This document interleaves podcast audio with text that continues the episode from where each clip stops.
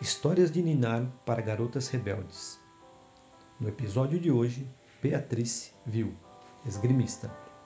Era uma vez uma garota italiana que era uma esgrimista formidável. O nome dela era Beatrice, mas todos a chamavam de Bebê. Durante o ensino fundamental, Bebê ficou muito doente.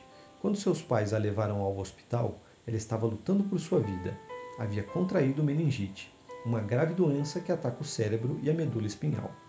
Para salvá-la, os médicos tiveram que amputar as suas pernas e seus antebraços. Bebê ficou no hospital por mais de 100 dias. Depois que se recuperou da cirurgia, só tinha um objetivo em mente: voltar a esgrimir. Quase todos lhe disseram que era impossível. Contudo, Bebê tinha um plano. Primeiro, reaprendeu a andar, tomar banho, abrir as janelas e a escovar os dentes.